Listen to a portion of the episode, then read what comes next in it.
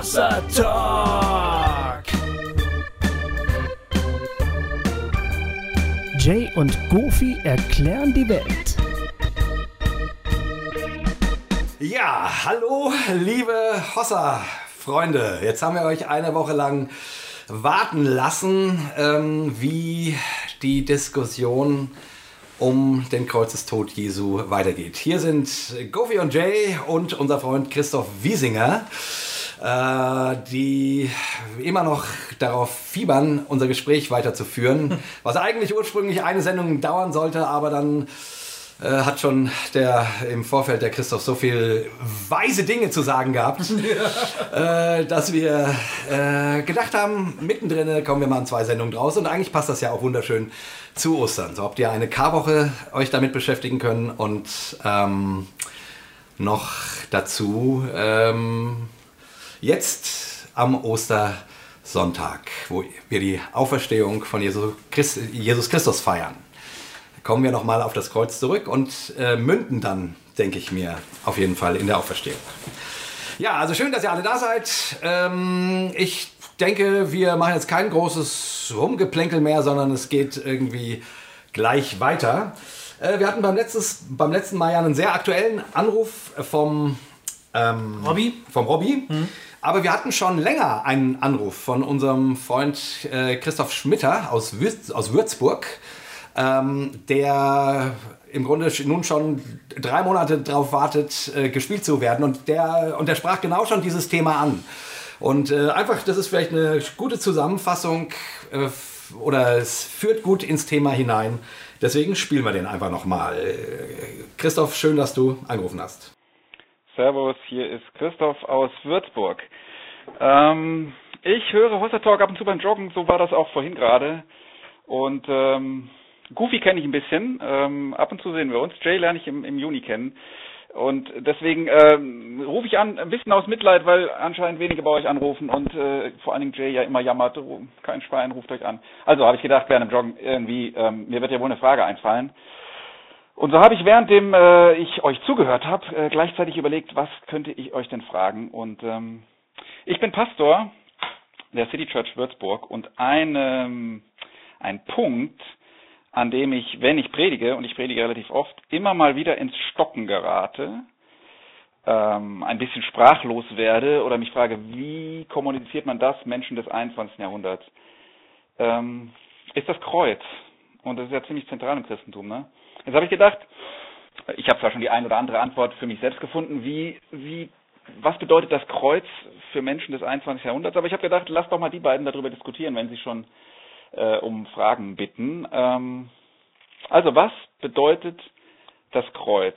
Ähm, dass so Anselm von Canterbury mäßig, ne, dass äh, Christus gestorben ist, weil Gott uns sonst nicht vergeben kann, äh, weil er ein Opfer braucht, äh, so. Diese, diese Theologie, die, die lässt ja viele von uns irgendwie unbefriedigt zurück wenn sie wahr ist, muss man sich fragen, wie, wie, kann man, wie kann man das kommunizieren? Wenn, wenn sie zu einseitig ist, kann man sich fragen, was, was ist eigentlich die tiefere Bedeutung des Kreuzes? Ich fände cool, ihr macht meine Arbeit und denkt mal darüber nach und redet darüber und ich äh, baue mir danach, äh, wenn es gut ist, was ihr sagt, vielleicht eine Predigt. Fände ich nett. Also zur Passionszeit wird das garantiert wieder der Fall sein. Bis dahin habt ihr noch drei Wochen Zeit. Heute ist der 31.12. im alten Jahr. Hm. Ja, macht euch dran. Ciao ja, tut uns leid, dass wir so spät sind, Christoph. Jetzt musstest du deine Predigt selber schreiben. Ja. Das ist wirklich schade, aber vielleicht nächstes Jahr. Ne? Genau, du kannst die Gedanken dann für nächstes Jahr auf die Halde legen, zumindest. Ähm, ja, äh, für alle die, die jetzt die letzte Woche nicht gehört haben, würde ich eigentlich sagen, äh, husch, husch, zurück ins Körbchen, erstmal die Folge vom letzten Mal hören, damit ihr auf dem Stand seid, auf dem wir sind.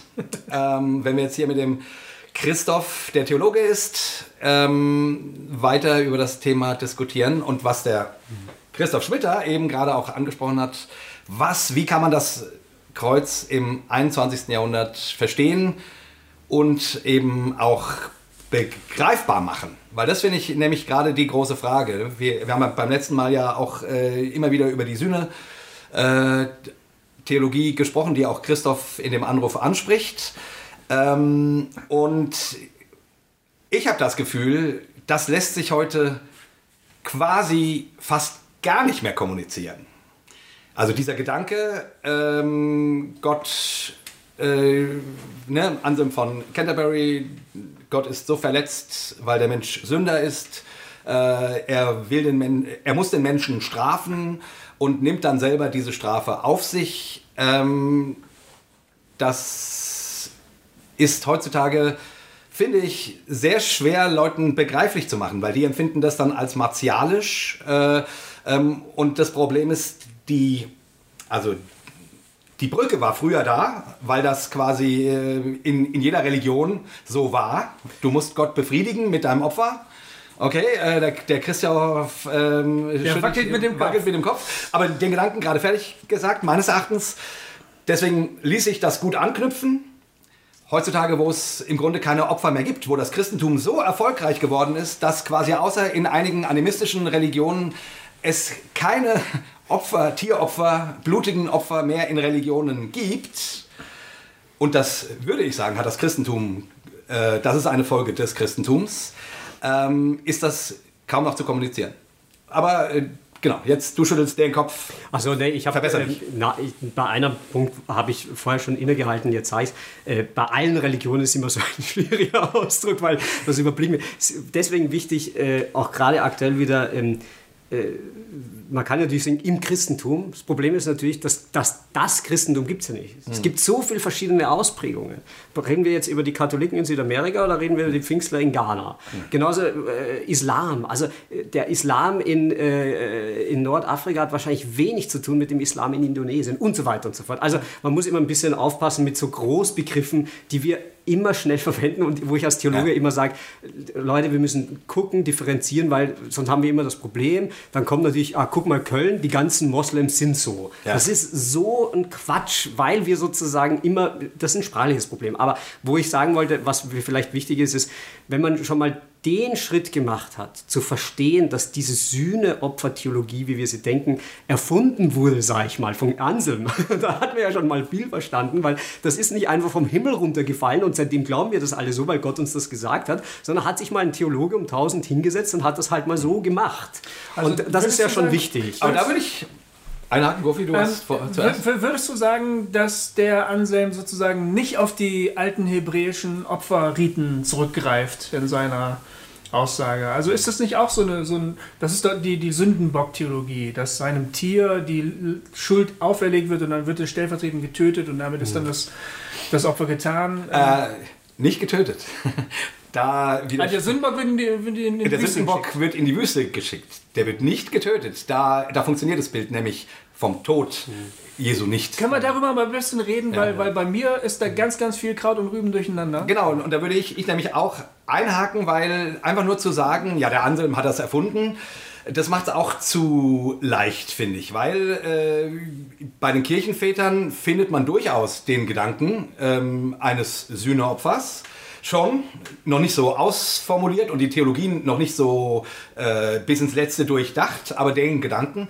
Und wie gesagt, meines Erachtens findest du auch im Neuen Testament äh, die, diesen Gedanken immer wieder. Äh, eben nicht nur, ähm, das ist nicht das einzige Bild, was es für die Kreuzigung gibt, aber es ist ein Bild, äh, würde ich, ich sagen. Ähm, ähm, genau, und wir hatten beim letzten Mal ja schon gesagt, ist es deswegen da, weil es so ist? oder weil angeknüpft wurde. Ich, eine Frage habe ich noch. Ich kann gleich gerne was zu sagen, ist kein Problem. Du hast vorher noch was versprochen ja. bei der letzten Sendung, dass du jetzt noch deine äh, großen Argumente bringst oder wie auch immer. Deine 95 Thesen. Wolltest du, wolltest du, die, wolltest du die bringen oder ja, willst ja, du dann erst im Lauf bringen? Also ja. sollen wir jetzt erstmal einsteigen und dann bringst du die. Äh, ist im Grunde der Cliffhanger sozusagen. Ja, der, den, den Cliffhanger Lassen, müssen wir noch hängen. Äh, auflösen. Nur, ich meine, jetzt sind wir ja sozusagen zumindest an dem, an dem Punkt. Ähm, nochmal auf das Sühneopfer okay. zu schauen. Also, also ich, ich, ich, sag was dazu. Ich sag was dazu. Ähm, ich glaube, das ist schon der Punkt, den ich angesprochen habe mit der Frage des, des Sacrifice und des Victims. Ich glaube, dass das alttestamentlich auch eine große Rolle spielt. Ähm, denn das, was im Alten Testament geopfert wurde, sind Dinge, die sozusagen für das Leben und für das Zusammenleben der Menschen sehr wichtig war.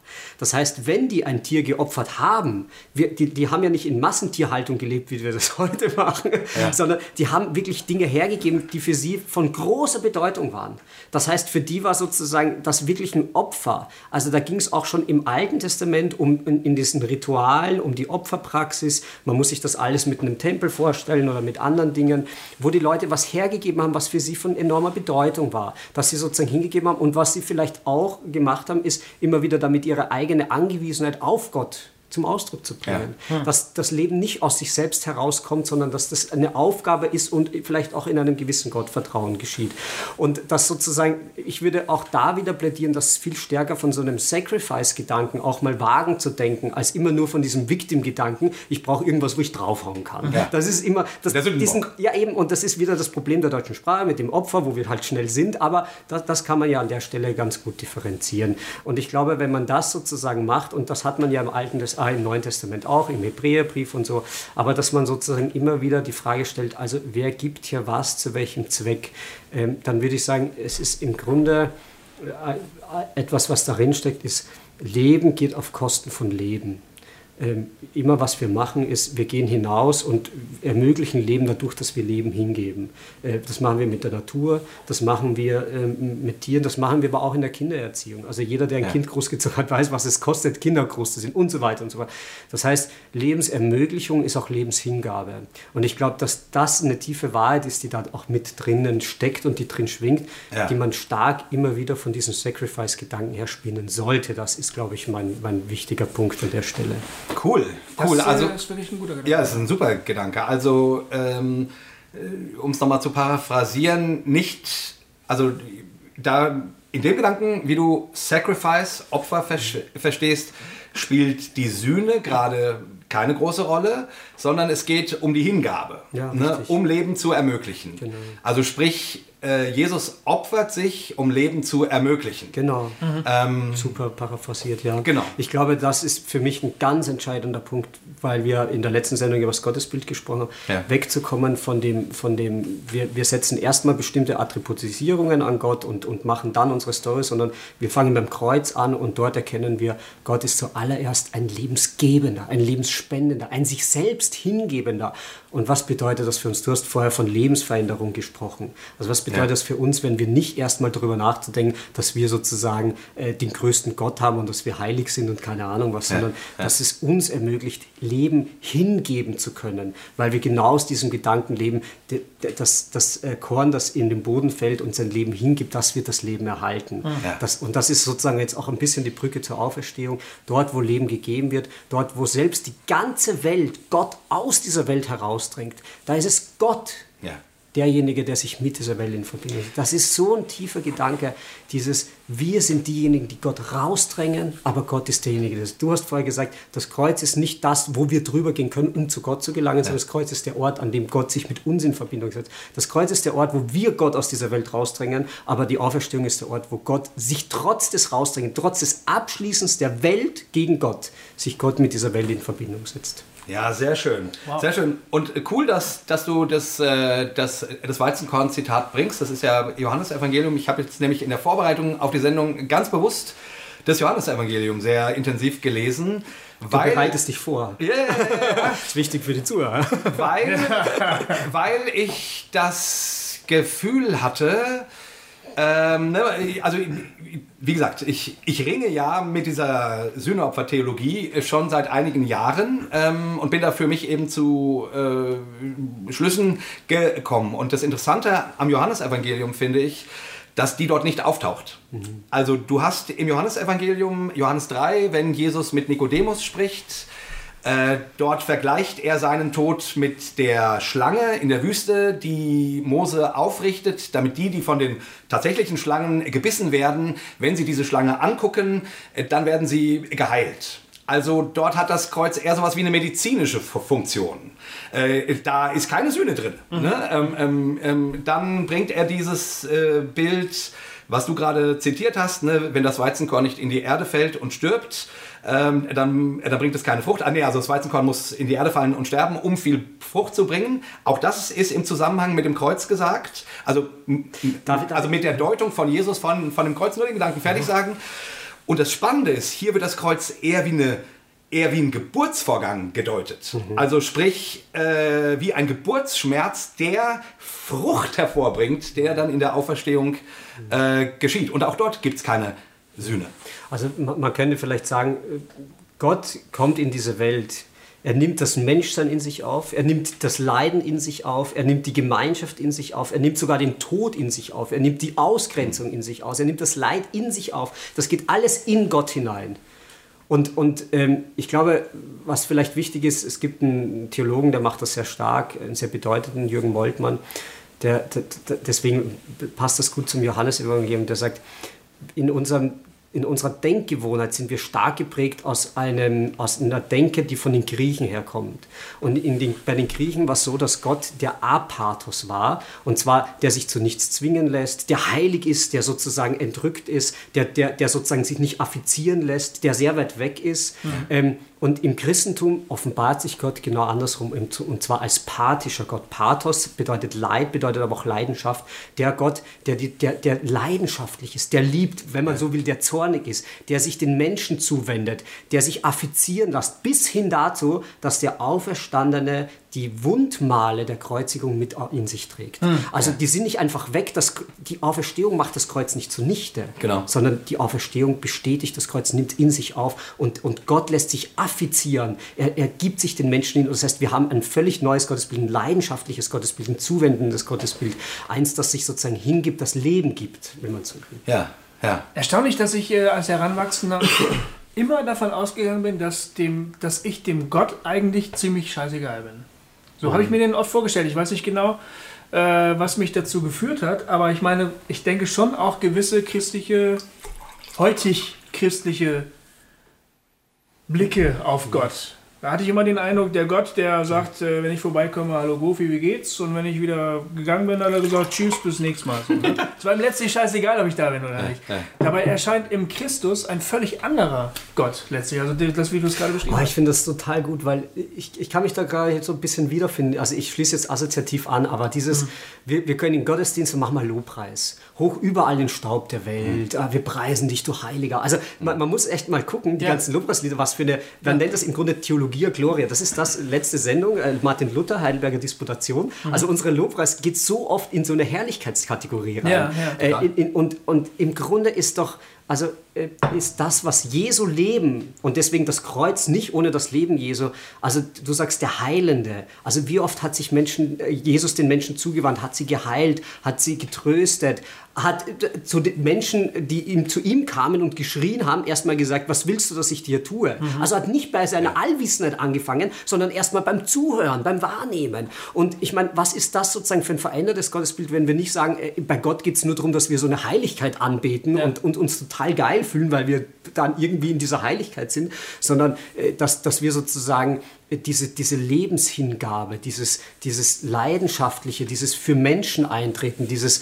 äh, das Heilsein in dieser Welt, dieses, ich würde sogar sagen, dieses Glaube, Hoffnung, Liebe in diese Welt hineintragen, weil wir eben nicht fertig sind, weil diese Welt nicht fertig ist. Deswegen brauchen wir das. Wenn wir so täten als, es gibt ja, jetzt komme ich sozusagen ein bisschen auf mein Thema, ich darf, ja, klar. Äh, hm. dieses, wir, wir leben oft aus so einem Narrativ, wenn du dein Leben lebst, hast du so ein innerliches Loch. Das kann durch nichts befriedigt werden. Du kannst eine Karriere machen, kannst Kinder haben, kannst Geld haben, aber du hast immer dieses, und aber bei Gott, da wird es dann voll. Mhm. Und dann haben wir so diese Vorstellung, aber wenn wir dann im Glauben sind, dann sind wir ganz. Mhm.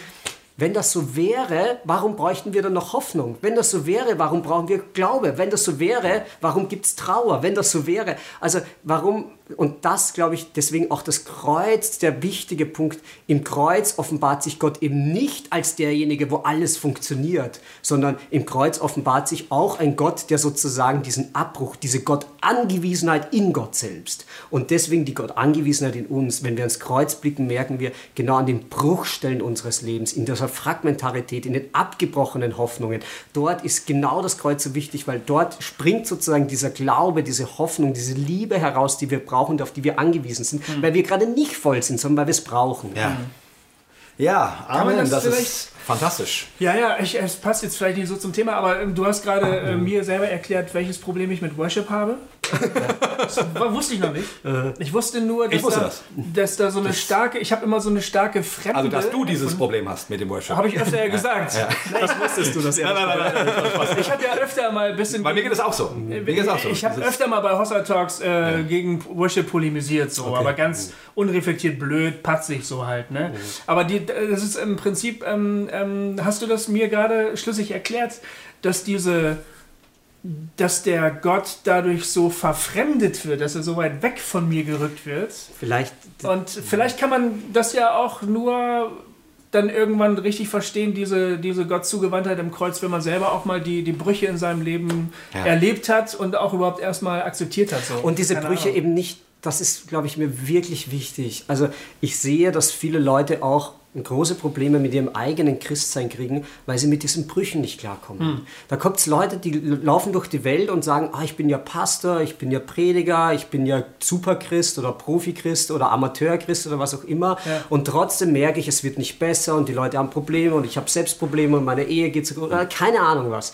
Und dann würde ich sagen, ist nicht ein Pro- Grundproblem daraus entsprungen, dass es ein Fehler ist zu predigen, äh, dann, wenn wir Gott haben, ist alles gut, dann ist alles voll, dann sind wir fertig. Das ist Quatsch. Ja. Wenn wir Gott haben, dann werden wir gerade erst hingeworfen in diese Brüche. In, dann, sind wir, da, dann sind wir diejenigen, die sozusagen uns dem zuwenden können. Dort, dort finden wir, wir gehen dorthin, wo das Leid, wo die, wo die Abgebrochenheit ist und werden nicht sprachlos, werden nicht starr, sind nicht ohnmächtig, sondern dort erleben wir sozusagen, was es bedeutet der Zuwendung, weil wir dort die Orte haben, dort brauchen wir die Hoffnung, dort brauchen wir den Glauben, dort brauchen wir die Liebe. Das sind die Orte, wo wir hinkommen sollen. Wir sollen, also ein schönes Bild für mich, ich habe viel zum Beispiel über Heimat nachgedacht, ist, Gemeinde ist kein Ort, wo wir sowas wie eine Heimat finden oder Heimat bauen, sondern Gemeinde ist der Ort, wo wir sozusagen diejenigen, die keine Heimat haben, aber darauf hinleben, wo wir sozusagen in der Heimatlosigkeit die Heimat finden. Dass wir in den Orten der Abgebrochenheit uns dort vergemeinschaften und dort sozusagen die Zuwendung finden. Wir sind nicht diejenigen, die sich abwenden von den Leuten, die sozusagen äh, äh, die, die Probleme haben, sondern da sind wir aufgerufen, uns hinzuwenden. Wenn wir uns Jesu Leben angucken, dann ist er derjenige gewesen, der dort hingegangen ist, wo die Leute überfordert waren, wo sie nicht hingegangen sind. Und das ist genau der Punkt, den, den das Kreuz, finde ich, so, so, so deutlich versinnbildlicht. Ähm, von daher, wenn man mir vorwerfen würde, oh, du glaubst ja gar nicht an die Erlösung am Kreuz, äh, würde ich sagen, stimmt. Ich glaube an die Erlösung in Jesus. Mit äh, Menschwerdung, Leben, Kreuz und Auferstehung. Aber am Kreuz zeigt sich dieses, dass sich Gott wirklich in die tiefste Tiefe des Menschen hinab neigt und dort ist. Und das selbst Dort ist. Also selbst am Ort der größten Hoffnungslosigkeit. Dass der Ort, an dem es keinen Gott mehr gibt. Mein Gott, mein Gott, warum hast du mich verlassen? Der Ort, wo die Freunde sich abgewandt haben. Der Ort, wo du vom Gesetz und von der Religion, wo alle dich verurteilen. Dass dort der Ort ist, wo sich Gott wieder in Verbindung. Das ist das Paradox. Im Grunde ist das das Paradox, Ja, was man nicht stark genug betonen kann. Und der Witz ist, das sagt letzten Endes, es gibt keinen Ort auf dieser Welt, der gottlos ist. Gleichzeitig bedeutet es nicht, dass Gott überall ist, aber es bedeutet auch, dass es keinen Ort gibt, wo Gott nicht wäre. Also es ist auch eine gewisse, ich, es ist eine gewisse christliche Überheblichkeit, dass wir manchmal so tun, als würden wir Gott irgendwo hinbringen.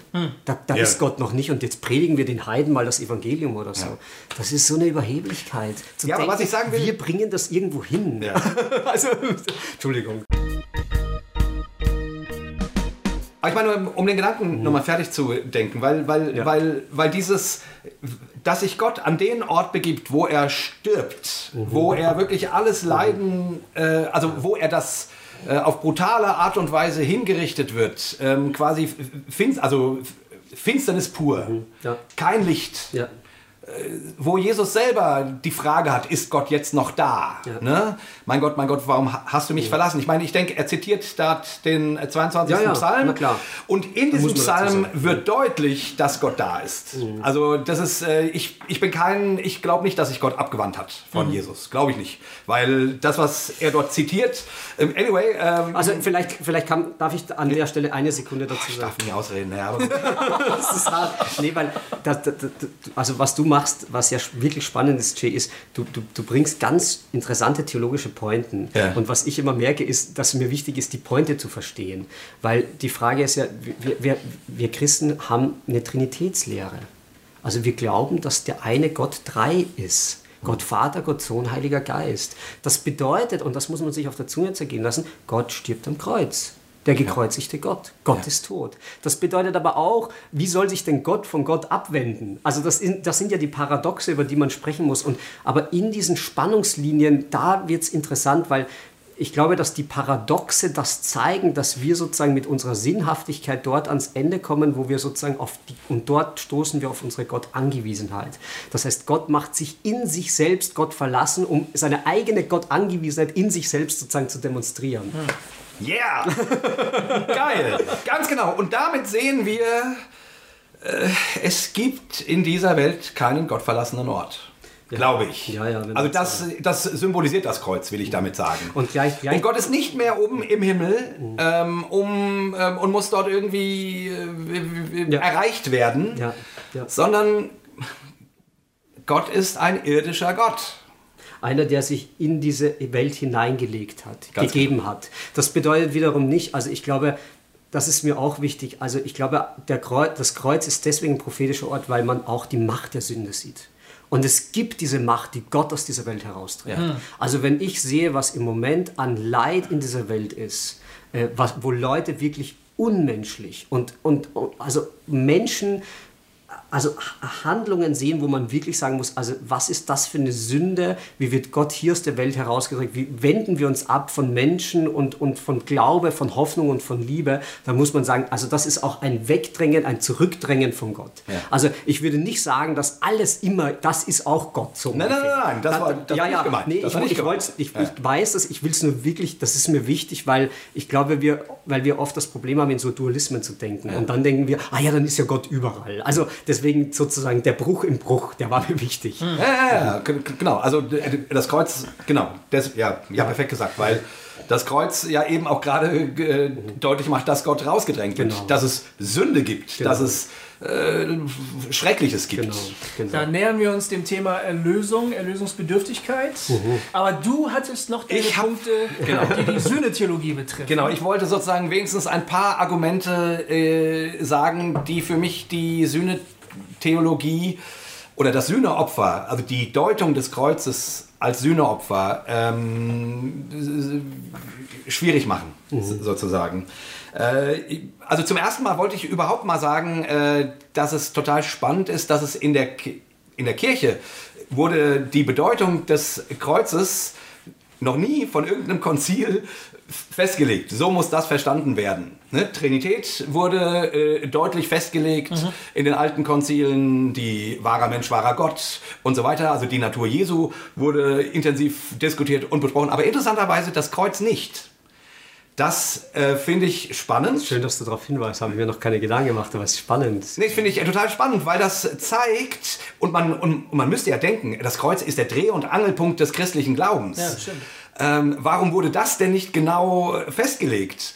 Ich würde sagen, vielleicht, weil die Kirchenväter eine Ahnung hatten, dass das fluide bleiben muss. Weil es sonst, ähm, äh, oder keine Ahnung, das interpretiere ich jetzt. Ich, ich nehme es einfach mal wahr.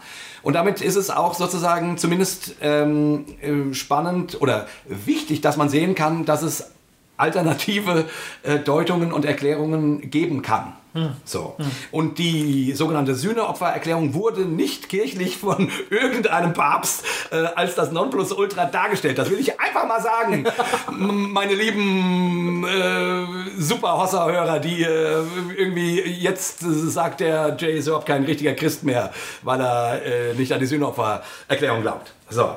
Ähm, genau. Ähm, die Probleme meines Erachtens, die ich. Du bist sogar der richtige Christ, weil du das mit dem Kreuz verstanden hast. weil das, das mit dem Kreuz verstehen bedeutet ja nicht für sich in Anspruch zu nehmen, es zu wissen, ja. sondern auch zu wissen, dass ich mit, mit diesem Abbruch konfrontiert bin und dass das im Abbruch. Also nicht ich hab's, sondern ich bin darauf angewiesen, dass ich es erst, dass ich jemand von außen brauche, dass ich dieses Gott muss sich mit mir in Verbindung sein. Nicht bin ich, der schon alles hat. Ich Paulus würde sagen, das, auch, ist, das ist zentraler christlicher. Genau, Paulus sagt ja auch, es, es ist. Klingt schon ganz schön pathetisch. Ja. Ne?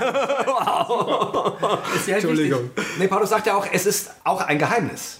Ne? Ja. Ähm, die Weisheit ja. Gottes. Ähm, es ist sogar das, das Kreuz ist das Geheimnis, das Mysterium, ja. weil es ist das, es ist, was sagt er, die Narrheit der Welt ist uns zur Weisheit geworden. Genau. Das, also, ja. Mhm. also einfach sozusagen, wenn man zu genau weiß, was am Kreuz passiert, mhm. äh, könnte man sich fragen, ob man überhaupt was weiß. Mhm.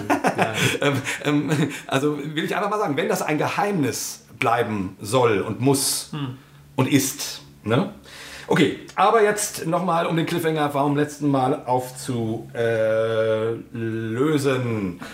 Ähm, noch eine Vorbemerkung. Wie gesagt, ich habe das auch schon ein paar Mal gesagt. Im Neuen Testament gibt es äh, nicht nur ähm, die Opferdeutung vom Kreuz. Wie gesagt, ich habe es gerade für Johannes gesagt.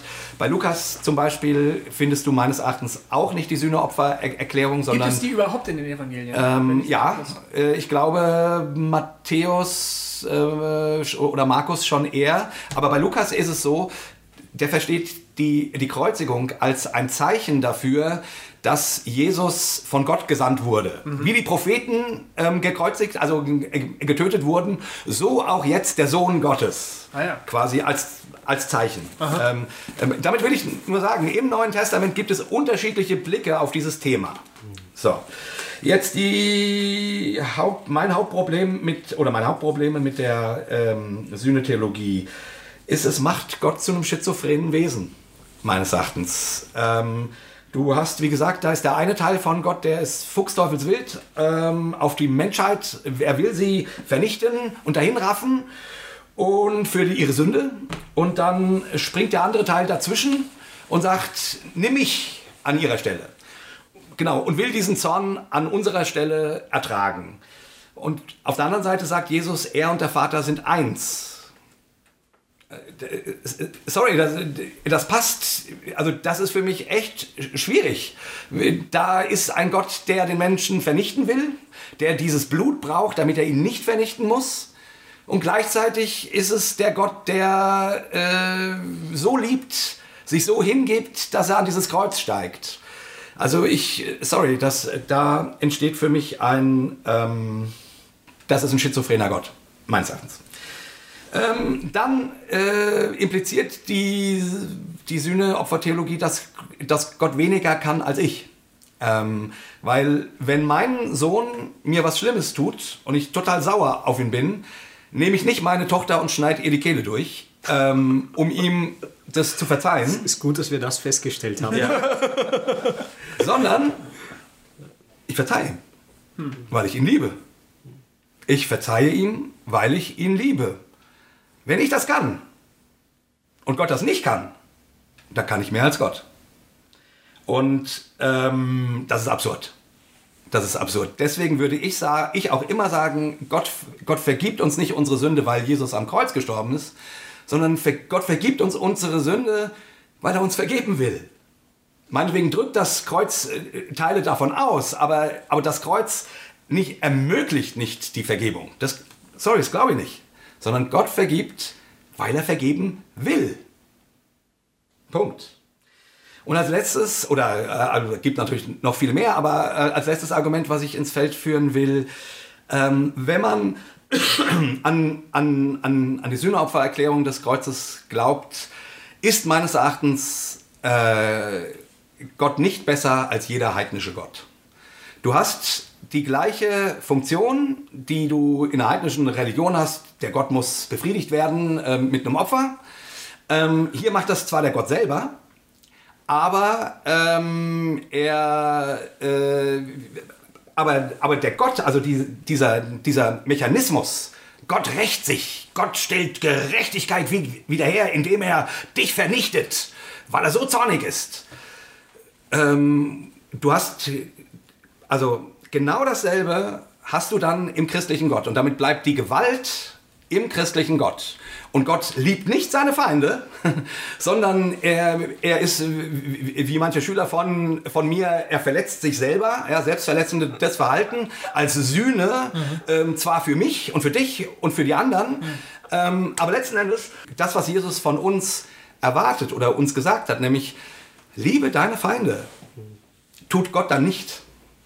Weil Gott liebt seine Feinde nur, nachdem das Blut zwar sein Blut, aber immerhin bezahlt hat. Hm.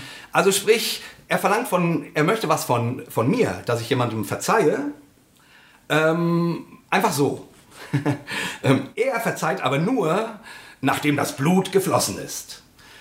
Und damit äh, ist Gott nach wie vor ein gewalttätiger Gott, der sozusagen nur durch Gewalt befriedigt wird.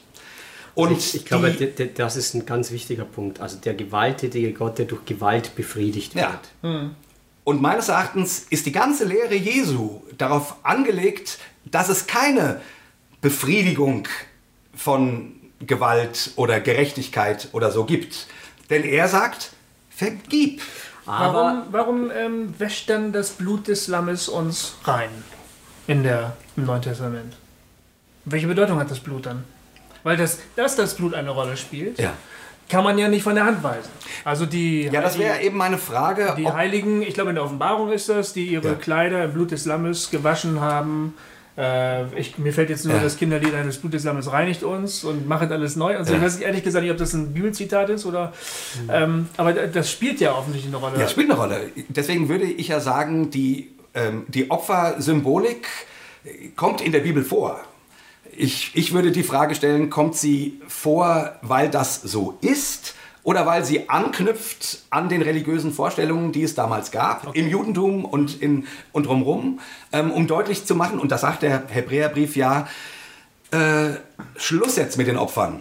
Wir, ähm, das Kreuz sagt, wir, wir brauchen keine Opfer mehr. Mhm. Und da greift sie natürlich genau diese Bilder auf. Ja. Ich, also da ich, da ich quasi ähm, vernünftig oder von der Logik her äh, die, diesen Sühneopfergedanken nicht folgen kann, mhm. eben wegen den Gottes Schizophren, Gottes äh, Ich kann mehr als Gott ähm, und ähm, die Gewalt bleibt in Gott ähm, und Gott macht nicht ernst mit der Feindesliebe. Ähm, deswegen kann ich darauf nicht anders antworten, mhm. als zu sagen, mir scheint das eher Anknüpfungspunkte zu sein, als so ist es. Aber das kann man natürlich auch anders sehen. Und äh, also ich, ich, will damit deutlich machen, ähm, mein Argument steht und fällt auch natürlich damit, wie mein Bibelverständnis ist mhm. und so weiter. Also mhm. es ist schon klar, äh, du kannst auch darauf bestehen, nein, und das Blut reinigt mich von aller Sünde. Kannst du machen. Mhm. Nur dann hast du halt diese anderen Probleme, die das mitbringt. Und meines Erachtens, warum wir Christen auch nie wirklich ernst gemacht haben mit der Feindesliebe oder nur selten, mhm. hängt meines Erachtens mit daran, dass wir nach wie vor verliebt sind in einen zornigen Gott. Mhm. In einen zornigen Gott, der seinen Sohn für uns schlachten und opfern muss, ähm, damit er uns vergeben kann, der nämlich selber nicht mit der Feindesliebe ernst macht. Ich kann das auch emotional nachvollziehen. Das ist kein theologisches Argument, was ich jetzt bringe. Ja. Aber ähm, ich weiß ja von mir selbst, dass ich äh, sehr gut zwischen Gerechtigkeit und Ungerechtigkeit unterscheiden kann vor allen Dingen immer dann, wenn ich selbst ungerecht behandelt worden bin. Ja. Ne? Also solange ich mich ungerecht verhalte, ist das vielleicht immer eine diffuse, diffizile Frage, die man nicht so klären, gut klären kann. Aber wenn ich selber ungerecht behandelt werde, weiß ich das ja ziemlich genau, ja. dass gerade hier Unrecht geschieht. Und dieser Satisfaktionsgedanke ist ja auch ganz tief in mir verwurzelt. Äh, vor ja. allen Dingen zum Beispiel, wenn meine Familie betroffen ist. Also wenn jetzt zum Beispiel ich das Empfinden habe, mein Kind wird ungerecht behandelt, ähm, ihm werden vielleicht sogar Chancen verbaut. Ich kann mich daran erinnern, wie wir also mit ähm, unser autistisches Kind äh, beschulen wollten, so wie wir wollten, dass es wirklich äh, für ihn das Beste ist. Und dann beim Jugendamt äh, mit unseren Forderungen nicht durchkamen, weil die ja. lauter fadenscheinige Gründe ins Feld geführt haben, warum sie uns das nicht bezahlen können, warum sie uns da nicht unterstützen können, warum das alles überhaupt gar nicht geht. Und da, ähm, wo ich einen, einen wahnsinnigen Zorn entwickelt habe, ne? weil ich das Gefühl hatte, jemand beschneidet die Möglichkeiten meines Kindes Und wer weiß, äh, wo, das dann, wo das dann endet. Am Ende des Spiels sind irgendwelche Pfennigfuchser nicht bereit, in die Zukunft meines Kindes zu investieren. Da habe ich schon auch Gewaltfantasien entwickelt. Ja. Also ich war ganz furchtbar böse. Und insofern rein emotional kann ich das eigentlich sehr gut nachvollziehen. Etwas Böses geschieht, ein Kind wird gefoltert, Ja. getötet, Ja. was weiß ich, verkauft. Ähm, Ich werde auch stinksauer. ja, und, und, dann, und die, die, dieser Impuls zu sagen, da muss doch jetzt wieder Gerechtigkeit hergestellt werden und der Übeltäter muss bestraft werden, der liegt ja ganz, ganz nah. So. Und von daher finde ich die Argumentation, auch diese, diese Sühne, Sühne, ähm, Argumentation irgendwie an und für sich erstmal total nachvollziehbar. Jein, weil das Ding ist ja das. Äh, die, die, Das ist auch mein großes Problem mit Vater vergib ihnen, denn sie wissen nicht, was sie tun. Weil äh, mit dem Satz komme ich dann halt gar nicht klar. Ich lese diese Geschichte und denke, nein Mann, hau drauf, das gibt's doch gar nicht. Du kannst Ja, aber nicht davon kommen lassen. Aber warte mal, ähm, das, was du jetzt sagst, also dem, der Sühneopfergedanke, Hm. äh, sieht ja nur Gott als Geschädigten. Oder nur Gott kriegt den Ausgleich, Ja. nämlich das Blut Jesu. Mhm. Der blöde äh, Beamte, der dir deine Sache für deinen Sohn nicht bewilligt hat, Mhm. ähm, der, ähm, also von mir aus, der als Täter kriegt vergeben über Ja. dieses äh, Opfer, Ja. aber du als Opfer Mhm. gehst bei der gesamten Kreuzesdeutung in diesem Sinne völlig leer aus. Das stimmt, das finde ich Also- scheiße. Also sprich, äh, also sprich, eine Frau wird vergewaltigt. Der Vergewaltiger ähm, kriegt äh, über den, über den ähm, Sühnevorgang von Jesus am Kreuz vergeben. Ja. Gott, Gott als der eigentlich Zornige ähm, ähm, äh, ist auch befriedigt durch das Blut. Aber die Frau, der geschieht keine Gerechtigkeit. Und deswegen ist für mich dieses, man argumentiert ja immer, ja, ähm, das Kreuz zeigt Gottes Gerechtigkeit und so weiter und, und so fort. Das ist für mich Humbug. Also ich, ich bin ein bisschen, ich würde ein bisschen aufpassen, zu schnell solche Argumentationslinien ausgehend von bestimmten Gottesbildern zu machen, weil wenn, wir, wenn wir ernst machen mit äh, Mysterium und Geheimnis, dann, dann funktioniert das auf beiden Seiten. Allerdings den Punkt, den er äh, jetzt gemacht hat, den finde ich ganz stark. Das, das habe ich noch nie so gedacht, aber ich finde das sehr überzeugend, dass diese Kreuzestheologie und die Bluttheologie ja oft darauf abzielen, dass ja Gott, für, für Gott ist das Blut des Lammes bestimmt. Genau. Ähm, und das macht ja ganz stark diesen Victim-Gedanken gegenüber der Sacrifice-Gedanke bedeutet ja, Gott gibt sein Blut hin, aber nicht für sich selber, sondern für die Menschen. Also das Blut als das Symbol schlechthin für Leben. Äh, die, das die Lebenshingabe, um Leben zu ermöglichen. Selbst dort, wo, wo im Grunde überhaupt kein Leben mehr möglich ist. Und da würde dann und auch dann würde das- ja auch die, die Kreuzestheologie. Entschuldigung, mach. Nee, und dann würde auch äh, jetzt mal in, mal in diesem Bild gesprochen, äh, die, die Heiligen, die, die ihr Leben im Blut des Lammes gewaschen haben, ähm, würde dann auch plötzlich wieder Sinn machen. Also auch für die Heiligen, auch die brauchen das Blut des Lammes. Nee, ich meine, also ich meine, wenn man das nicht äh, im Sinne ähm, von der Sühne sieht, sondern im Sinne von Gott gibt sein Blut für andere. Und das ist ja auch das, was wir im Abendmahl feiern. Wir verbinden uns mit Gott, Ja. im, mit Gottes äh, Fleisch und Blut im Abendmahl. Und die Heiligen ähm, durchwaten sozusagen den Tod Jesu Ja. am Kreuz, Ja. ähm, ähm, ähm, also ziehen den Tod Jesu an. Ähm, ähm, Für die ist das Blut genauso vergossen. Für Genau. uns alle ist es vergossen. Für uns ist es vergossen, weil Genau. wir es brauchen. Ja. ja. Genau, genau. Also, was ihr ja vorher noch sagtet, ähm, was wichtig wäre, wäre diesen Zornesgedanken nochmal zu pointieren. Da bist du ja jetzt gerade hingekommen. Also, das hängt ja auch wieder mit diesen ganzen äh, Satisfaktionstheorien, mit den ganzen Fragen des zornigen Gottes zusammen und auch mit ein bisschen einer Frage ist, äh, es gibt viele Stellen. Also, ich meine, wenn man die Offenbarung liest, kriegt man ja schon auch manchmal Bauchschmerzen und denkt sich so, meine Fresse. Und, und äh, also die Eschatologie ist, ist voll. Ähm, ähm, Aber nicht nur die Eschatologie, Paulus sagt ja auch, äh, zürnet nicht oder so, Genau. sondern mein ist die Rache, spricht Genau. der Herr. Also, Das meint ja auch den ganz praktischen Lebensvollzug Genau. als Christ. Ne? genau. Äh, Und also ich glaube, vielleicht einen Punkt, den ich an der Stelle stark machen würde, ist, ich glaube, wir haben manchmal so die Vorstellung, dass wenn wir ähm, Christen sind, dann sind wir ja durch dieses Blut Jesu gereinigt und dann sind wir der neue Mensch. Und wir vergessen manchmal diese Gleichzeitigkeit von Heiliger und Sünder. Also wir sind es gleichzeitig. Äh, Luther hat es ganz stark gemacht. Er hat immer gesagt, wir sind gleichzeitig Sünder und gleichzeitig Heilige. Und deswegen glaube ich, dass sowohl das Gericht äh, wie auch die Heiligung mitten durch uns durchgeht. Dass wir leben gleichzeitig in die Ewigkeit hinein und gleichzeitig in die Verdammnis. Wir sind gleichzeitig die, die, die sozusagen äh, dem Nächsten Gutes tun, die beherbergen, die Brot brechen, die geben und gleichzeitig die, die für uns behalten, die wegnehmen, die anderen die Lebensmöglichkeit rauben. Das heißt, das geht mitten durch uns durch. Das heißt, wir sind diejenigen, die sozusagen unter der Heiligkeit Gottes stehen, aber wir sollten uns nicht anmaßen zu denken, dass alles, was wir sind und was wir tun, so gut ist, dass das gerettet ja. wird. Da gibt es, glaube ich, eine ganze Menge, die auch sozusagen irgendwie mit gutem Grund äh, sozusagen auch ins Gericht gehen. Ja. Äh, und dass wir aber durch das wie durchs Feuer hindurch heißt es bei Paulus, ja. äh, wie durchs Feuer hindurch gereinigt werden. Also, ja. dass, dass diese Anteile, wo Jesus, wie du sagst, es gibt keinen Ort, wo Gott nicht wäre, das glaube ich. Also, mhm. ja, durch uns durch gibt es diesen Ort, wo Gott ist und gleichzeitig gibt es diesen Ort der Sünde, den, den Gott rausdrängt und ich glaube, ja. das ist sozusagen dieser Gerichtsgedanke, der das auseinander nimmt, der das teilt, der das sozusagen in die Ewigkeit bringt, was, was in diese Ewigkeit hin angelegt ist. Und das ist ein relationaler Gedanke übrigens. Also es ist ich würde sagen, jetzt spreche ich ein bisschen Fachsprache, ich, ich mute euch das kurz zu.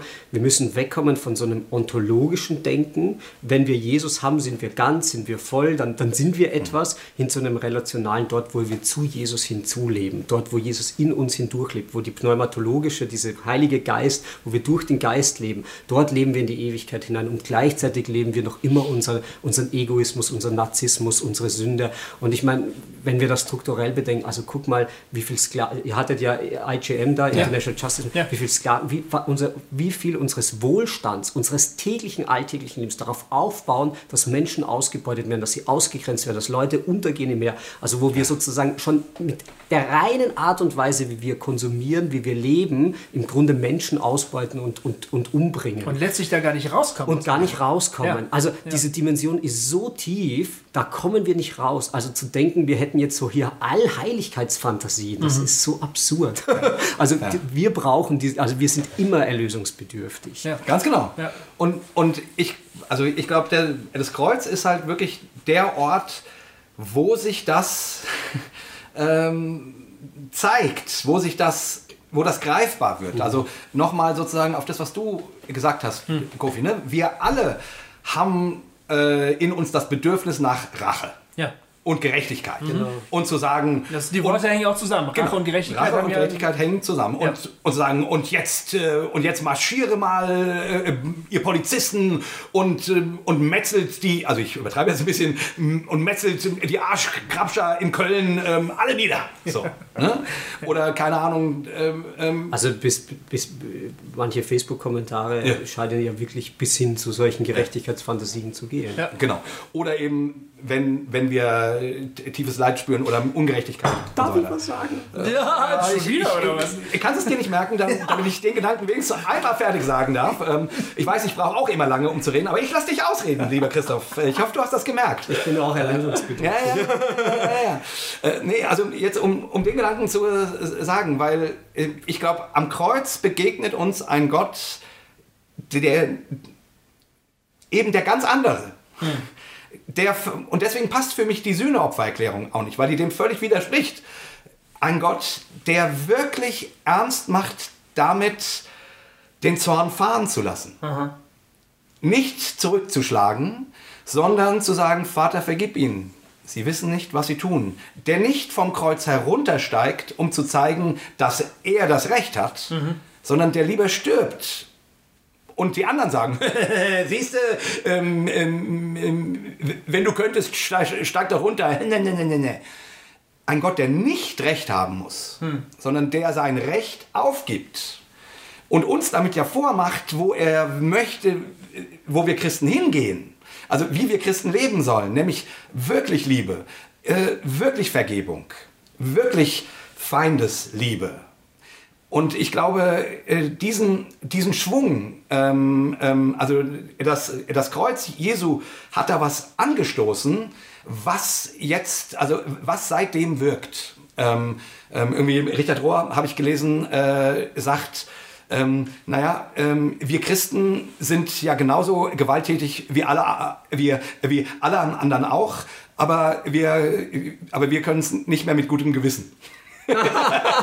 seit dem Kreuz, seit dem Kreuz wissen wir, ahnen wir manchmal auch vielleicht nur, dass es nicht der Weg äh, wie Gott geht. Deine Gedanken sind gut. also ich knüpfe deswegen an, weil äh, du sagst Dinge und die inspirieren sozusagen, die provozieren sozusagen. So soll Gedanken. das sein. Ähm, ich, ich, glaube, an, an Köln kann man das sehr gut festmachen. Wir denken oft in so Dualismen die einer Seite sagt, die Ausländer, die da kommen, die sind schlecht, die bringen uns Bazillen, das sind äh, über, was ich schon da alles gelesen habe, die, die werfen die Christen auf den Rettungsbooten über Bord und, und das sind sozusagen die, die Schläfer und, und keine Ahnung was. Der Abschaum. Der Abschaum.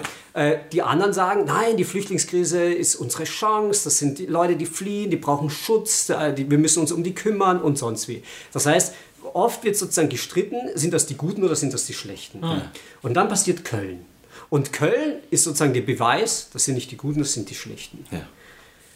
Wenn wir uns ehrlich sind, würde ich sagen, wir alle sind Köln. Wir alle sind die Typen, die in Köln rumstehen und Leuten auf den Arsch krapschen. Wir merken es nur nicht. Wer sind denn die Leute, die die Asylheime anzünden? Oder wir Wer sind denn so, die Leute, die sozusagen ausbeuten, die, die, die wegnehmen, schon allein, wie wir vorher gesehen haben, schon allein die Art unseres Konsums, unseres Lebensstils, schon allein die Art und Weise, wie wir in unserer westlichen Zivilisation global aufstellen, nimmt Menschen etwas weg.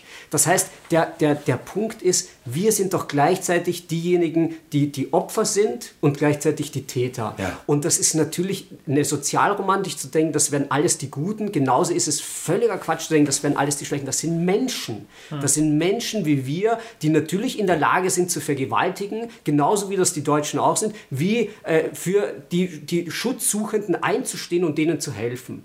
Und ich glaube, das ist der Punkt, wenn wir uns erst, äh, weißt du, dieses, den Splitter im Auge des anderen zu sehen und im eigenen nicht. Also erstmal bei uns selbst zu beginnen und zu sagen, natürlich, ich bin genau derjenige, der das und der das. Und ja. an der Stelle wird dann diese ganze Frage nach, nach Gericht, nach Gerechtigkeit, nach Kreuz, ich bin der Erlösungsbedürftige und ich bin aber auch derjenige, der für diese Erlösung einsteht. Ich bin derjenige, der meinen Feind vergibt und gleichzeitig bin ich derjenige, der, der den, den Typen, der mich rechts überholt, irgendwie den, den, den Teufel an den Hals und, ja. und so weiter und so fort. Mhm. Das geht voll durch mich durch und ich bin beides. Also ich zeige immer den Mittelfinger. ich, ich hub immer immer. Meine Frau kriegt immer die Vollkrise. Aber ich hub die mal. Ich habe so schnell den Finger draußen, ich erschrecke mich selber darüber, weißt du? So zack, oh, ah, schon wieder. aber, aber, aber das ist der Punkt, also weißt du, dieses, ich meine, einerseits diejenigen, die sagen, wir Christen sind die, die das mit der Feindesliebe ja. und andererseits sind wir die, die ja. den Stinkefinger zeigen. Ja. ja. das ist genau das, worin wir leben und ich glaube, was wir sozusagen sehen können, ist, wir, wir, wir können immer wieder daraus leben und zu sagen, wir, wir wollen hinein in dieses und deswegen finde ich das eigentlich so schön, diesen ja. Sacrifice, also weg von diesen Viktimisierungsgedanken am mhm. Kreuz und hin zu diesen Sacrifice-Gedanken, ja. dass das Christsein dort entspringt, wo wir bereit sind zu geben. Und dass das, was Gott vorgemacht hat, in, in Schöpfung, in Inkarnation, in Kreuz, immer wieder daraus entspringt, nicht an uns selbst festzuhalten, nicht an unser eigenes Recht, sondern dass ja. wir sozusagen bereit sind zu geben, anderen etwas ermöglichen. Und ich glaube, also in meinem eigenen, also zum Beispiel eine Frage, die mich total intensiv beschäftigt immer wieder ist, warum machen wir das eigentlich? Wir, wir stehen in der Früh auf, wir machen unsere Arbeit, wir gehen abends schlafen. Was ist die Sinnhaftigkeit des Ganzen? Ich bilde Leute aus, um Pfarrer zu werden. Die Leute werden Pfarrer, damit die den Leuten helfen, besser in ihre Arbeit gehen zu können, dass irgendwelche reich werden, dass andere arm werden, dass Leute in Idomeni verrotten, dass, dass Kinder im Mittelmeer ertrinken und wir machen hier unsere Arbeit. Und, und das ist, also manchmal komme ich da echt an meine Kapazitätsgrenzen. Der Frage ist, also warum? Mhm. Und äh, ich habe gerade was total Schönes gelesen, da sagt er, im Angesicht des anderen entsteht der Sinn. Also dort, wo ich bereit bin, den anderen anzugucken und den zu sehen, wo ich bereit bin, dem etwas zu ermöglichen.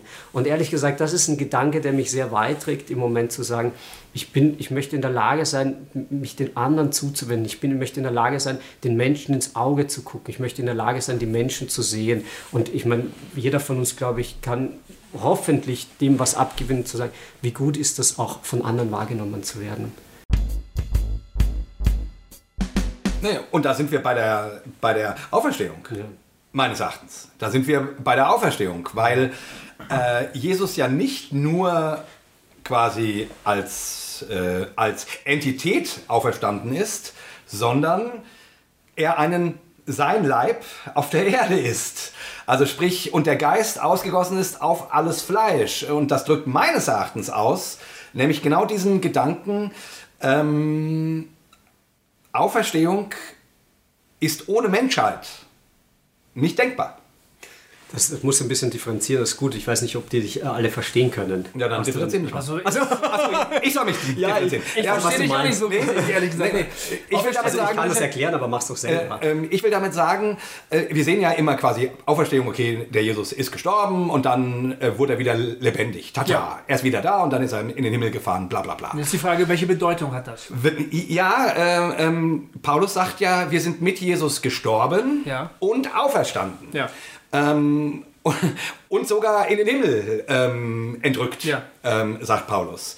Und die äh, und wir, und wir, hatten es ja schon davon, ne, der, der Vorhang im Tempel ist zerrissen. Für mich ist es das Symbol dafür, dass Gott eben eben nicht mehr in der Religion wohnt, sondern im neuen Bund, äh, ich will meinen Geist in ihr Herz geben, der Geist wird ausgegossen auf alles Fleisch, sprich diese Wiedergeburt Ja. ne, in der Auferstehung. Ja. Das ist das, was symbolisiert, dass Gott nun im Menschen zu finden ist. Also äh, die Auferstehung feiert nicht nur, dass Jesus Christus äh, von den Toten auf, auferweckt wurde, sondern sie feiert genauso, dass Jesus Christus in dir und in mir und in allen Menschen auf dieser Welt ist. Und deswegen sagt Jesus, wenn du jemandem etwas Gutes tust, dann hast du es mir getan. Ne? Matthäus Den 25. geringsten meiner Brüder gibt Genau. aus, getan. Ähm, ähm, Matthäus 25. Also sprich, meines Erachtens ist Gott nicht mehr, nicht mehr ohne Menschheit zu denken. Deswegen sage ich ja immer, äh, Gott im Himmel hat seinen Platz. Ja, ja, ja, ja, ja, ja, ja. Aber hier, für uns, ist Gott in dir und Gott in mir ähm, mindestens genauso wichtig. Karl Barth hat gesagt, Gott hat sich in der Schöpfung, in der Inkarnation und im Kreuz auf die Menschen festgelegt. Ja. Das finde ich einen schönen theologischen Gedanken. Also er hat sich festgelegt, dass er das mit den Menschen machen will. Ja. Und ähm, was du ansprichst, äh, ist ja sozusagen dann der Bereich der ganzen Kirchenlehre, Ekklesiologie. Also Bonhoeffer sagt es zum Beispiel, Gott ist in Form seiner Kirche hier auf Erden anwesend. Bonhoeffer sagt sogar, und nur so. Also Bonhoeffer hat dann eine, sogar eine Religionskritik drin. Wichtig ist, das können wir heute nicht mehr machen, aber was die Kirche ist, ist natürlich sehr diffizil und, und schwierig. Da hat es die katholische Kirche leicht, da sagen wir, die Katholiken sind nicht. Äh, äh, ich würde mal sagen, da muss man differenzieren äh, zwischen unsichtbarer und sichtbarer Kirche, Kirche als Zusage Gottes. Also ähm, ich bin bei euch alle Tage, ähm, also Kirche ist auch Zusage. Ähm, also da, da, das ist sehr differenziert und, und diffizil, das ist nicht ganz leicht, aber der Grundgedanke, den, den würde ich sofort mit unterschreiben. Das ist ja auch das, was sich daran anschließt, also dieses in meinem Nächsten dort mich von Gott angesprochen fühlen. Ja. Was ist eigentlich meine Berechtigung hier zu sein das, und, und warum, also ein Jürgen Moltmann, wo ich schon gedanklich war, das war sein großes Bekehrungserlebnis. Der war im Krieg äh, und war bei der Fliegerabwehr und äh, sein Kollege ist von einer Granate zerfetzt worden. Und seine große Frage ist, warum er und nicht ich? Ja. Also welche Berechtigung habe ich eigentlich hier zu sein und nicht er? Und ich glaube, das ist das vom anderen her zu denken. Nicht bei mir selber anzufangen, sondern bei anderen anzufangen, sondern zu fragen, warum? Also wie kann ich hier äh, meine Sachen so machen, wenn in Indomeni dreijährige Kinder im Gras pennen, denen fallen die Zehen ab? Äh, Also das ist, das ist für mich wirklich unerträglich, also unerträglich. Ähm, äh, Und ich glaube, da- kommen wir rein, wenn wir damit ernst machen, nicht zu sagen, das ist die islamische Bedrohung oder das ist eine, eine Flüchtlingskrise im Sinne, dass die, die Flüchtlinge die Krise wären. Das ist eigentlich eine Krise der Menschlichkeit. Ja. Also, aber gut. Ja. Und, und eben. Und nicht erstmal dieses, das, dieses, das, deswegen finde ich Luther so stark, dieses, wir fangen nicht erstmal an bei der Herrlichkeit, weißt du, wir wissen ja, wie Gott ist und wir partizipieren an der Herrlichkeit und weißt du, wenn wir Jesus haben, dann sind wir fertig. Ein, ein Quatsch. Wenn wir Jesus haben, dann werden wir, dann, dann werden wir in unseren Fragmentar, im Fragment sein, werden wir erstmal hingeworfen in diese Brüche. Wir werden dort hingeworfen, wo der Glaube, wo die Hoffnung ist. Und das beginnt bei uns, das beginnt beim Nächsten, aber nicht in der Überheblichkeit, sondern ich glaube, was Gott macht, ist, Gott Gott offenbart sich nicht als derjenige, der asymmetrisch von oben Macht ausübt. Das ist ja genau das, weißt du, dieses Gottesbild, Ja. was du beschreibst. Oder wo ich auch immer der, der drauf hat, sondern Gott ist derjenige, der sich klein macht, der im Grunde äh, eine, eine, eine Augenhöhe sucht, weißt du, der sich zuwendet in der, in der Gleichheit, der nicht immer von der Machtposition kommt, sondern im Grunde sozusagen aus, aufgrund der Macht, die er hat, in die Ohnmachtsposition geht. Ja. Und das ist, ein- das ist eine Umwertung der Werte. Das Kreuz wertet Werte um. Das Kreuz macht alles anders. Das ist, äh, warte, da habe ich ein schönes Zitat von, von Richard Rohr. Wäre ein schönes Schlusswort vielleicht. Ähm, ja, ähm, na, wo habe ich das denn? Während du suchst, muss ich gerade an Norbert Blüm denken, der sich äh, unter die Flüchtlinge legt und ihnen sozusagen zumindest für eine gewisse Zeit ihr Schicksal teilt. Ne? Das ist irgendwie eine tolle Versinnbildlichung. Ähm, irgendwie unter den Leuten sein, sich ihnen zuwenden. Wie war das? Norbert Blüm Ja. ist nach Idomeni gereist Genau. und Ja. hat sich da zeltet mit Ja. den Ah, Flüchtlingen. ja, ja, genau, richtig. Um darauf hinzuweisen, was da gerade eigentlich passiert. Um da wieder neu die Aufmerksamkeit drauf zu lenken. Das ist so ein bisschen dieses in die Brüche reingehen. So. Richard Rohr, äh, den ich ja sehr gerne mag und an dieser Stelle einfach nur mal gesagt, wer sich zum Beispiel mit diesem Thema ein bisschen beschäftigen will, in, in dem Buch von, Rich, äh, von Richard Rohr ins Herz geschrieben. Da geht es um die Bibel ähm, und da gibt es ein Kapitel, was sehr schön äh, sich oder sehr intensiv eben mit der Frage nach dem Kreuz auseinandersetzt. Daraus habe ich sehr viel Gewinn genommen für mich. Und da sagt er, der, der Tod Jesu hat nicht den Sinn, Gottes Einstellung zu uns zu ändern. Der Tod Jesu soll unsere Vorstellung von dem verändern, was wirklich ist und was nicht. Der Tod Jesu soll zeigen, dass das Leben ganz anders ist.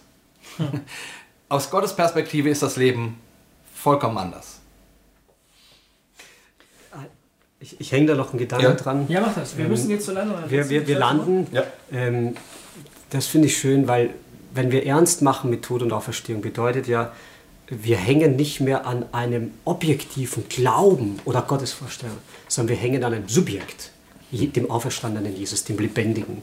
Das heißt, wir, wir, wir werden nie fertig in dem Sinn, dass wir was Objektives bauen, was fertig ist, sondern wir müssen immer wieder in der lebendigen Begegnung mit diesem Auferstand, mit dem Subjekt. Das heißt, unsere Wahrheit, unsere Wirklichkeit ist immer subjektiv und nämlich von Jesus her und zu Jesus hin. Ähm, eine kleine Hinweis äh, geht wahrscheinlich ein bisschen unter die theologisch Gebildeten, aber trotzdem ähm, beim nächsten Worthaus wird Michael Welker einen Vortrag halten ähm, über die Heidelberger Disputation. Also Die wer das nachhören will, ich glaube, da wird sehr viel kommen. Michael Welker hat auch ein Buch geschrieben, Gottes Offenbarung, Christologie, bei Neukirchner Verlag erschienen. Da gibt es ein eigenes Kapitel übers Kreuz. Wer das nochmal theologisch nachlesen will, den kann ich das herzens, äh, herzlich empfehlen. Ähm, da steht äh, viel von dem drin, von den Gedanken, die ich heute Ja. auch gesprochen habe. Auch viel zu dem ganzen Sühnekomplex und so weiter. Okay. So. Sehr schön. Ich wollte noch äh, nicht mehr groß, so, sondern einfach nur noch eine schöne Erfahrung ähm, weitergeben mit dem Kreuz. Ähm, ich fand das faszinierend. Äh, Richard Rohr sagt zum Beispiel, es geht nicht in allererster Linie darum, dass du das Kreuz verstehst, sondern es geht darum, dass du das Kreuz anschaust. Wenn, wenn du das Kreuz anschaust, dann entwickelt es seine Kraft. So, ist ja Katholik, der, der darf sowas sagen. Ne? ähm, ähm, ähm, ähm, fand ich aber spannend. Und dann habe ich mal drüber nachgedacht äh, und finde total interessant, dass die, dass die Evangelien äh, das Kreuzgeschehen ähm, als Narration erzählen. Und, und in der Erzählung bringen die keine Deutung. Vorher sagt vielleicht Jesus äh, was dazu oder von mir aus auch, auch danach oder Paulus sagt was. Aber in dem Kreuzgeschehen, also was geschildert wird, in dem Passionsbericht, wird nicht, wird nicht beschrieben, was da passiert. Da verdunkelt sich der Himmel. Aber warum? Ja. Da zerreißt der Vorhang. Aber warum? Es wird nicht gedeutet. Es wird einfach als Narration erzählt. Und das habe ich jetzt, äh, in, jetzt in den letzten Wochen vor Ostern, habe ich ähm, einfach mal in meiner stillen Zeit gesagt, ich, ich lasse das mal so auf mich wirken. Also nicht nach dem Motto, was ist da passiert, was ist da passiert. Und habe mir einfach so eine Ikone genommen, also äh, von ähm, äh, den, den, den im Isenheimer Al- Altar äh, von Grünwald ist es, glaube ich. Ne? Ähm, äh, das ist meines Erachtens eine der, eine der äh, intensivsten äh, Kreuzesbilder, die ich so kenne. Und das schaue ich jetzt immer mal so zehn Minuten einfach nur an. Ohne mir groß Gedanken zu machen, ohne jetzt zu sagen, ja, das ist da passiert, sondern ich lasse es einfach nur auf mich wirken. Und mein Gefühl ist, dass das was ganz Spannendes mit mir macht, weil der Glaube plötzlich nicht mehr so über eine Erklärung funktioniert, sondern tatsächlich über eine Art Anschauung. Und dann mache ich noch was dazu und das finde ich auch total geil. Äh, weiß gar nicht, wie ich auf die Idee kam. Im, Ansch Im Angucken dieses Kreuzes, dieses Kreuzbildnisses, ähm, bete ich das Vaterunser. und das ist spannend. Wenn du dann im Ohr hast, äh, ich und der Vater sind eins, und dann sagst du plötzlich, Vater unser, der du bist im, im Himmel, geheiligt werde dein, dein Name, dein Wille geschehe, wie im Himmel, so auf Erden. Und du siehst diesen gemarterten Menschen in der Erde stecken. Das macht mit dem Vater unser plötzlich was ganz äh, das wäre eine schöne Osterliturgie. Was ganz Faszinierendes. Mhm. Also das, ähm, und dann, äh, wie auch wir vergeben unseren Schuldigern, äh, vergib uns unsere Schuld, wie auch wir vergeben un unseren Schuldigern. Und du guckst auf diesen äh, Menschen am Kreuz. Ja. Unser tägliches Brot gib uns heute und so weiter. Mhm. Und, du, und dein ist das Reich und die Macht und die Herrlichkeit. Und du sagst das, während du auf diesen Gekreuzigten guckst. Plötzlich, äh, äh, plötzlich kriegt das Vaterunser eine völlig andere Schwingung. Das finde ich gerade eine ganz spannende Erfahrung. Also einfach nur als Idee, wie man sich vielleicht auch mal mit dem Kreuz beschäftigen könnte. Genau, und ich denke, äh, wir sind jetzt am Ende. Wir könnten ähm, noch weitermachen, aber wir sollten es nicht. Genau, vielleicht noch eine allerletzte Empfehlung. Es gibt ein schönes YouTube-Video, was den Unterschied von der protestantischen Theologie und der Theologie der Ostkirche klar macht. Ah, stimmt, das hattest du auch. Ähm, The Gospel ja. of Chairs. Mhm. Googelt das mal. Gibt in mehreren oder, Versionen. Aber oder vielleicht können wir das auch mal zumindest als Link, Link ja. angeben. Mhm. Ähm, das ist eine schöne, also weil, weil, weil die Ostkirche kommt tatsächlich in ihrer Kreuzesdeutung ohne Sühneopfer aus. ähm, und das ist einfach mal spannend, sich anzugucken, äh, wie das dort dargestellt wird und wie sozusagen tatsächlich ähm, das Leben Jesu mit in die Erlösung hineingenommen wird und eben nicht nur der, der Karfreitag. Ja, einfach nur so noch als letzter äh, Hinweis meiner Seite, weil ich finde, man kann sich mit dem Kreuz gar nicht genug beschäftigen. Ich finde das so spannend und ich mache das jetzt seit so langer Zeit. Äh, ja, ich, mich fasziniert das. Mein, mein, mein Schlusssatz ist, das Kreuz hält uns dazu an, nicht fertig zu sein, hm. sondern irgendwie mit, diesem, mit dieser Unvollständigkeit, aber dass die Unvollständigkeit erst diese Sehnsucht nach vorne auslöst und diese, diese Erlösungsbedürftigkeit. Also ja. nicht alles schon zu wissen und alles schon, ja. Deshalb habe ich so wenig geredet in dieser Folge. Bestimmt macht mir irgendeiner wieder den Vorwurf, ich hätte meine Arbeit verweigert heute. Oh nein. Ja, Habe ich, mir schon, hab ich mir schon sagen lassen. Ist das schon der zweite Talk und du bist einfach müde, gell? Nein, ich höre einfach gerne zu. Und es ist halt einfach nicht so meine Sache. Äh, ich kann nicht so wahnsinnig schnell dazwischen springen, argumentativ. Ich muss jetzt mal zuhören, überlegen. Auf, na, gleich auf der Rückfahrt nach Marburg fällt mir bestimmt ganz viele Sachen ein. Ja. Aber ist auch egal. Wir, ähm, es gibt das Forum. Das zum Diskutieren bei euch. Oder? Ja, es gibt die Kommentare, da kann man sich auch nochmal melden, genau. Und da beziehen wir auch Stellung. Wenn ihr, liebe Hörer, jetzt ähm, wenn euch die Finger jucken, mir fallen zwei, drei Namen ein, bei denen das garantiert jetzt gerade der Fall ist. Genau, die kotzen wahrscheinlich. manche kotzen, manche jubilieren. Ja, schreibt ruhig, bleibt sachlich, bleibt freundlich. Äh, äh, persönliche, Beleidigungen, äh, persönliche Beleidigungen dulden wir nicht, genau. aber ihr dürft ansonsten... Vielleicht kann der Christoph ja auch ein bisschen mit, mitlesen und äh, wenn ja. ihr Fragen an ihn, ihn habt, äh, auch mit beantworten. Genau.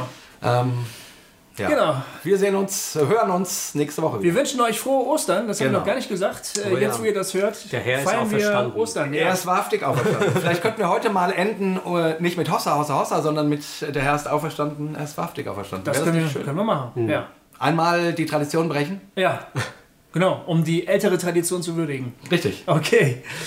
Dann, liebe Freunde, grüßen wir euch mit dem äh, Jahrhunderte, Jahrtausende alten Ostergruß. Ich weiß nicht, wie alt er ist. Der, der Herr ist, ist auferstanden. Er, er ist, ist wahrhaftig auferstanden. auferstanden. Schön, danke, dass ihr uns zugehört habt. Wir wünschen, Amen und bis wir, bald. Wir hoffen, dass ihr was Gutes mitnehmt. Und bleibt unfertig. Unfertig. Und ansonsten meldet, äh, melden wir uns nächsten Sonntag wieder bei euch. Macht's gut. Tschüss. Ciao.